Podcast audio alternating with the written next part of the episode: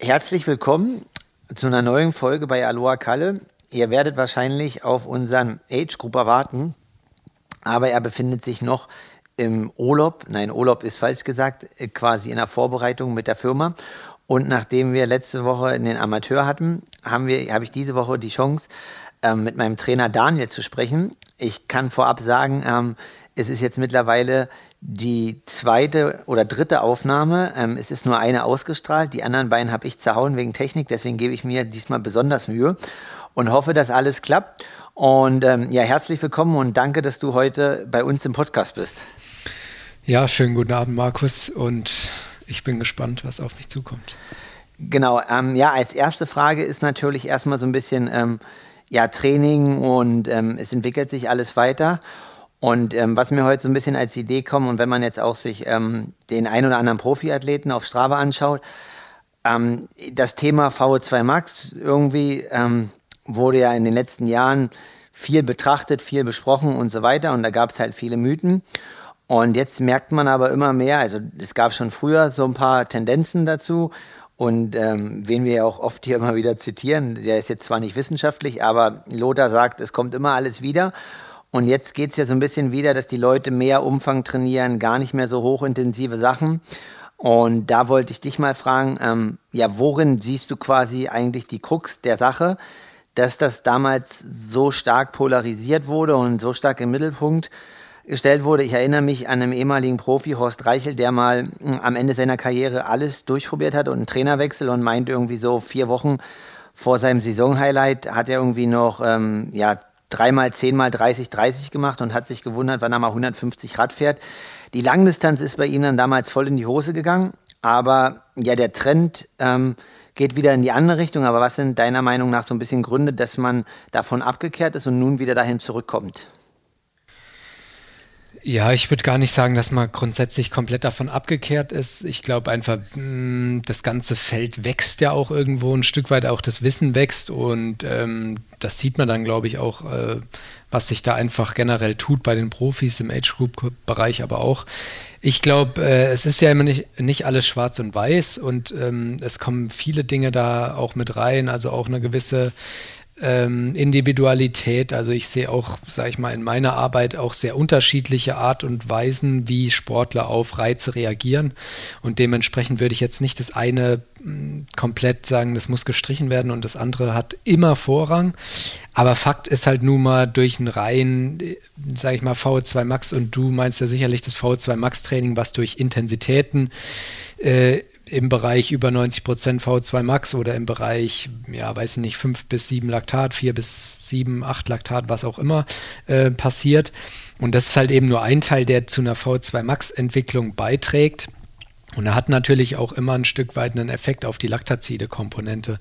Und ich glaube, da hm, probiert man gern viel aus, aber Fakt ist halt eben auch, das ist nur ein Baustein und die Fragen von Ökonomisierung, wie viel meiner Sauerstoffaufnahme kann ich auch nutzen über lange Distanzen, äh, was macht mein Stoffwechsel und so, das ist, sind natürlich auch Fragen, die ähm, da mitgedacht werden müssen und deswegen glaube ich, einen, dieser Hype, den es zwischendurch mal gab durch, sag ich mal, HIT-Training, dann V2 Max-Training, ähm, der ist halt, ja, wie manche sagen, irgendwie auch nicht neu und immer mal wieder wird die, die Sau so ein bisschen durchs Dorf ähm, geschoben, sozusagen. Aber es hat seinen Anteil und ich denke auch, Profis nutzen es, auch, auch sehr gute Profis. Also es gibt ja nicht nur welche, die, die jetzt was anderes trainieren, aber es ist halt ein kleiner Teil und das ganz Überwiegende ist natürlich eine Ökonomisierungsfrage, eine Stoffwechselfrage für die ganz langen Distanzen. Und ich denke, so muss man das dann auch einfach einschätzen. Ähm, ja, weil wir ja auch natürlich jetzt das Thema hatten und ähm, auch wir haben ja quasi im zurückliegenden Jahr 2022 einen relativ langen ähm, Block gemacht und mit relativ viel Intensitäten haben aber dann festgestellt, ja, dieses Jahr dass ich eigentlich nur so zwei bis vier Wochen brauche, VO2 Max Training, um die wieder auszubilden. Würdest du sagen, das ist so eine grundsätzliche Sache im, im, ne, bei Profiathleten, die halt relativ viel trainieren oder auch das schon lange machen? Oder würdest du das als äh, einzige Individualität bei mir beschreiben? Oder erkennst du dieses Muster, das quasi so drei, vier Wochen anträgern bei ähm, vielen Profis oder Leuten, die schon viel trainiert haben, meist immer schon ausreicht? Ähm, ja, nicht so ganz leicht zu beantworten. Also ich würde dich ein Stück weit korrigieren. Ich würde sogar sagen, zwei bis zweieinhalb Wochen haben wir gemerkt, das reichen. Also die vier Wochen war ja was, was wir letztes Jahr gemacht hatten und dann gemerkt haben, die Leistungen wurden zwar extrem stark und ich denke, das ist ja auch so ein Beweis, dass das, was man dann da auch trainiert, auch irgendwo wirkt, aber gleichzeitig wurde die laktazide Komponente so stark, ähm, dass eben eine Schwellenleistung einfach schwächer wurde und das ist was, was jetzt dich betrifft, aber auch andere Leute. Ähm, ich, ich betreue ja, sage ich mal, in meinem Job auch Geher und Läufer und da haben wir ein Stück weit auch schon individuell Experimente gemacht und haben uns angeguckt, wie wirkt ein Block von zwei Wochen ähm, eben auf die V2 Max und tatsächlich würde ich sagen, meine Erfahrungen in diesen ganz speziellen Settings bisher sind so, dass es in dem Bereich zwei bis drei, dreieinhalb Wochen ähm, einen Output gibt, der deutlich erkennbar ist und darüber hinaus die Zuwachsraten nicht mehr so hoch sind, dass es sich lohnt, beziehungsweise die Schwellenleistung dann absinkt. Und ich denke, das ist im Endeffekt genau das Arbeiten, was man machen muss. Individuell gucken, wie entwickelt sich was über die Wochen, um dann eben spezifisch für einen Athleten auch ein Setting zu finden, wo ich sage, okay, da kippt was und äh, man hat Einbußen im anderen System. Und äh, was man natürlich einfach sagen muss, ist, das kann man ein Stück weit über die Leistung machen, aber meistens halt nicht nur über die Leistung. Also ich denke jetzt gerade ans Radfahren, sondern eben, wie gesagt, bei dir war es ja auch so, die Leistung wurde sogar stärker noch. Aber wir haben eben dann im Labor gemerkt, gut, aber dafür gehen uns eben, also der Stoffwechselweg geht an irgendwo aerob nicht mehr weiter, sondern wird eher über ein teilweise Verstärken von anaeroben Mechanismen geprägt. Und ob man das dann will, muss man ein Stück weit entscheiden. Meistens will man es ja als Langdistanzathlet nicht unbedingt. Ähm, ja, du beschreibst es jetzt und natürlich Läufer, Geher sind auch dann ja Athleten, die relativ umfangreich trainieren. Jetzt haben wir natürlich den ein oder Amateur, der hier zuhört. Und ja, die meisten Amateure werden jetzt keine 10 bis 20, also 10 bis 20 Stunden vielleicht im Peak, aber sagen wir mal so 10 bis 12 ist der Durchschnitt und ähm, da muss man natürlich gucken, ne, was akzentuiert man und was nicht. Ähm, denkst du, dass diese zweieinhalb Wochen auch auf äh, die Form von Athleten mit geringerem Umfang ähm, übertragbar ist? Oder ähm, sagst du, okay, nee, da kann man diese Phasen auch schon länger ziehen, aber kommt ja immer die zeitliche Komponente hin, aber einfach so ein bisschen, was da, ja, selbst wenn du jetzt nur aus der Ferne das betrachten musst und jeden nicht kennst, aber was da deine Empfehlung wäre?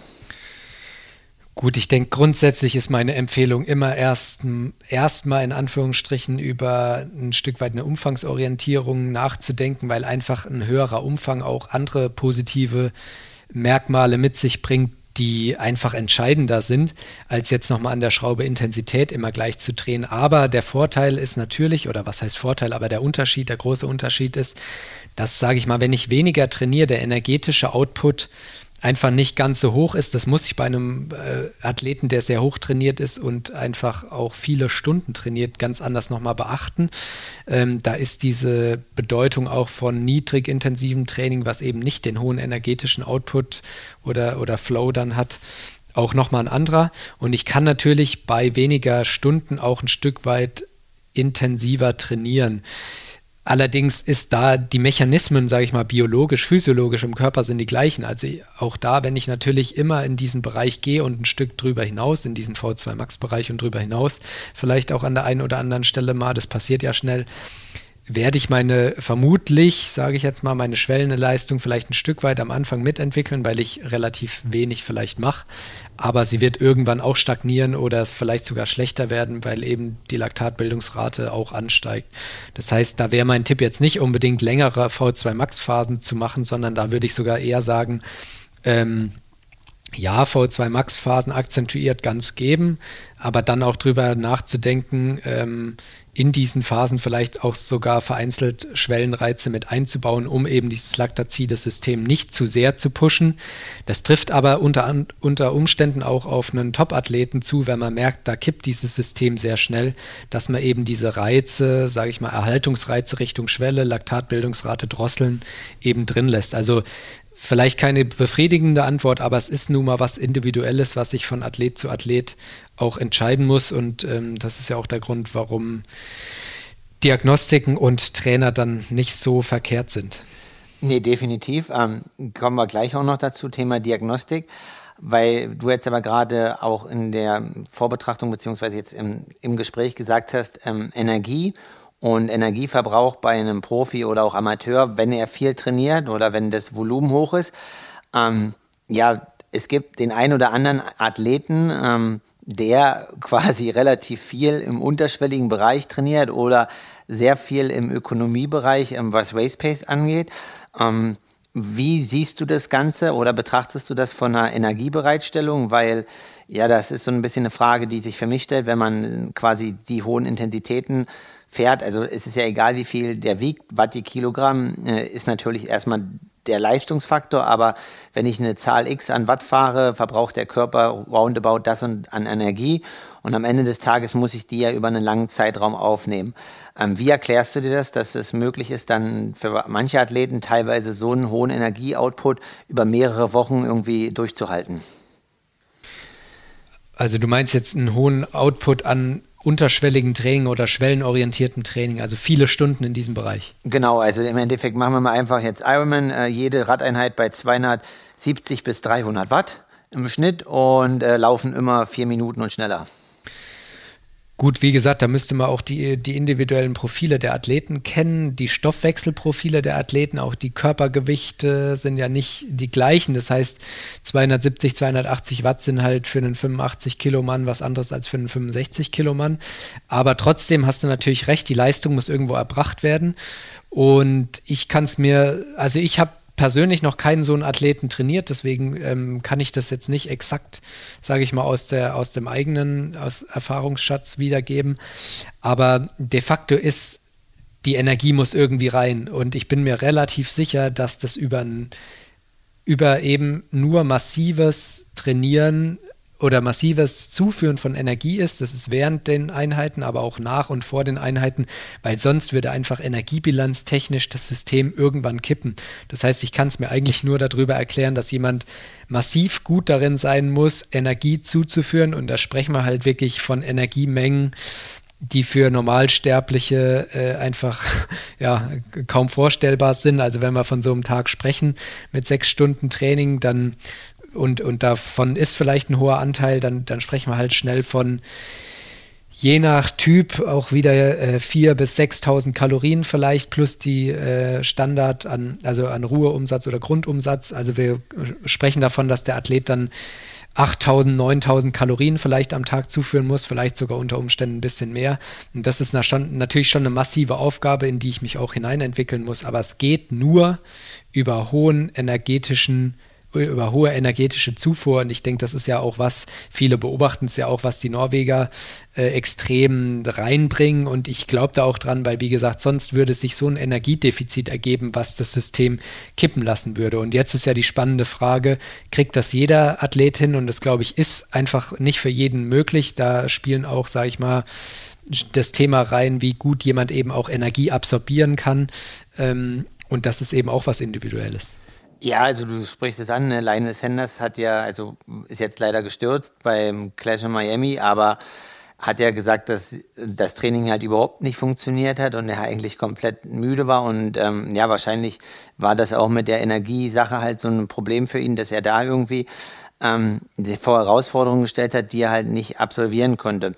Ähm, dann, ja, also quasi ganz weg von diesem Thema Energie VO2 Max. Wir machen heute einen ganzen großen Rundumschlag und stellen einfach mal ein paar Fragen. Ähm, so ein bisschen äh, die Entwicklung Triathlon, Ironman, äh, 73-Distanz, PTO. Wie, ähm, da du ja jetzt auch schon länger im Leistungssport tätig bist und auch im Triathlon, was siehst du als Gründe, dass quasi die Dichte sowohl bei den Frauen als auch bei Männern aktuell ja so stark ansteigt und ähm, dass das Niveau quasi in der Breite, auch vorne in der Spitze immer stärker wird? Also vor fünf, sechs Jahren, wenn man da eine 1,10 irgendwie gelaufen ist, in einem 73, dann war man auf alle Fälle safe irgendwie, wenn man solide geschwommen ist, solide Rad gefahren, der Sieger oder mindestens auf dem Podium. Mittlerweile ähm, gibt es einige Jungs, die das können. Ähm, bei Mädels ist es genauso. Also ja, da wird jetzt oft auch immer unter 1,20 gelaufen. Das war früher dann wahrscheinlich auf dem 73 schon was Besonderes. Was denkst du, sind die Gründe dafür, dass ähm, das so eine starke Entwicklung nach Corona genommen hat? Frage, die mich langweilt. Nein, weil sie einfach ja auch schon oft diskutiert, oft gestellt wurde. Also kleiner Spaß. Aber es ist halt, ich denke, es ist immer das, also ich würde keine anderen Gründe sehen als die, die immer genannt werden. Es ist eine recht junge Sportart, die entwickelt sich nun mal weiter. Es kommen natürlich auch Athleten rein mit einem Background aus den olympischen Distanzen, die bringen einen Speed mit. Speed ist nicht alles, aber es ist schon viel wert. Vergisst man immer auch Beispiel aus dem Laufbereich, wer da mal gucken will, was Eliot Kipchoge auf der Bahn stehen hat.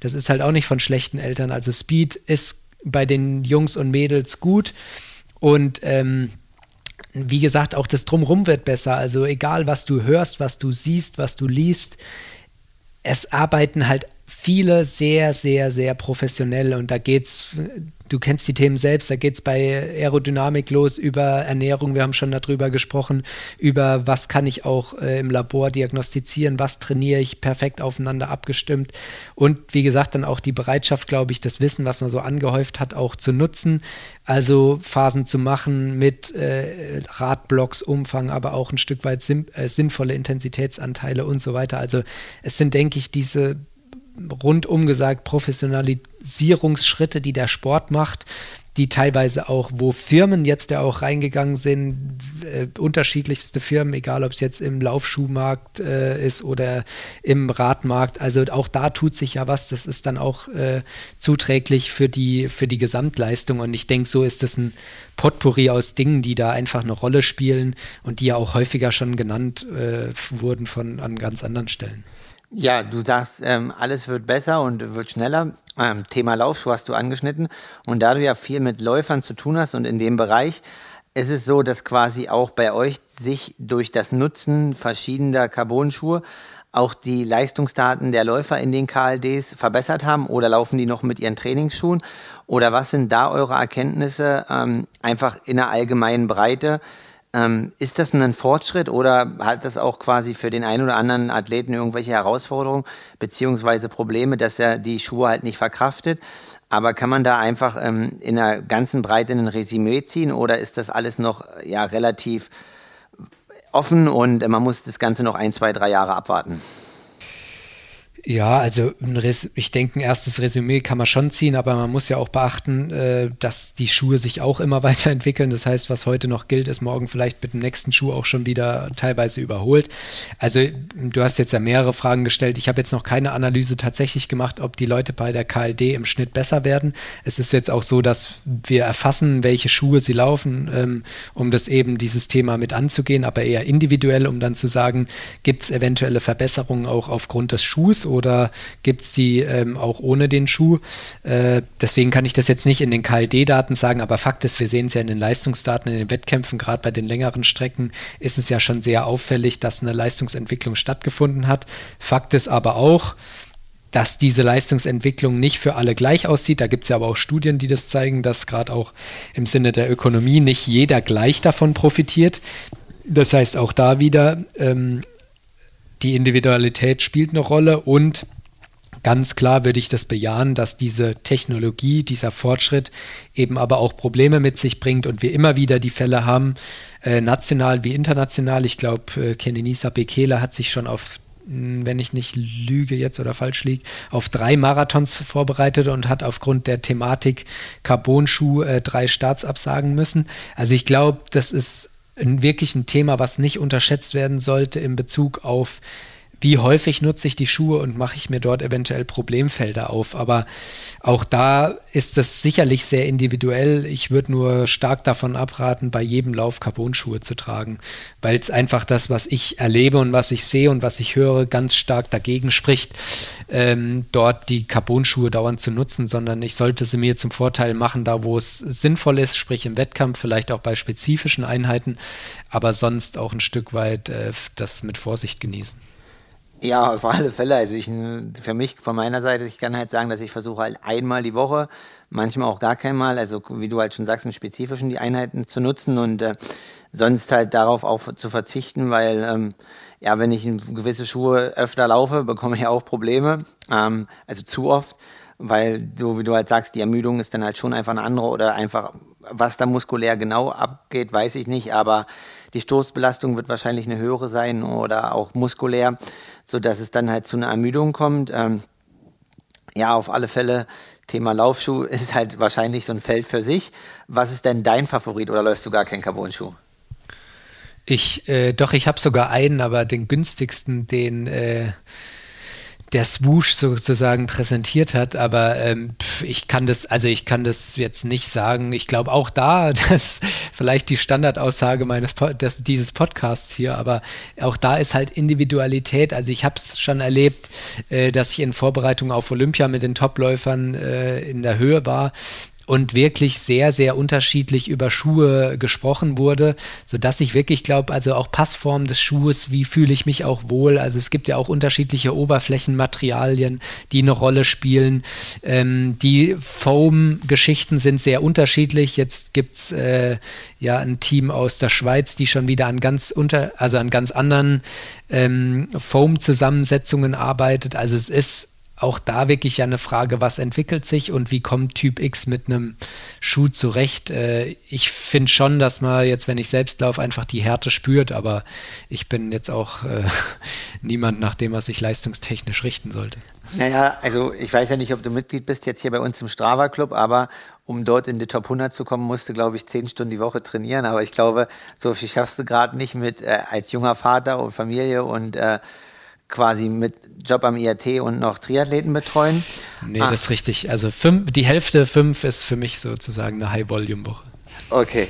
Da lässt du deine Athleten aber gerne öfter mehr trainieren, aber die wollen das ja auch und so soll es sein. Ähm, Thema Leistungsdiagnostik, also ähm, da steht auf alle Fälle noch was aus. Wir waren quasi in Eisleben am Anfang Januar beim Trainer von Braden Curry ähm, und du bist selbst am IAT teilweise in der Diagnostik im Laufen tätig und ähm, ja, jetzt Amateure ist natürlich immer ein Aufwand, Nutzen und so weiter. Ist es als Amateur erstmal wichtig, Anfang des Jahres meine VO2 Max zu bestimmen? Ähm, oder ist das, also wenn ich halt nur ein gewisses Kontingent habe, ich sag mal, ich würde gerne zwei Diagnostik machen als Amateur und möchte mein Saisonhighlight in Rot oder Frankfurt oder bei einem Ironman haben. Ähm, ja, wann sollte ich zwei Diagnostiken machen und mit welcher Zielstellung? Puh, ja. Also äh, grundsätzlich erstmal vielleicht, ich halte eine Diagnostik schon immer für sinnvoll, weil sie einfach erstmal wirklich einen Ist-Stand beschreibt und das ist erstmal Gold wert, so Punkt. Äh, und wenn ich jetzt eben, gut, wenn ich sage, ich habe ein Highlight, ähm, dann würde ich mir eben überlegen, welche Trainingsphasen setze ich vor diesem Highlight und was will ich wissen, was ist mir extrem wichtig.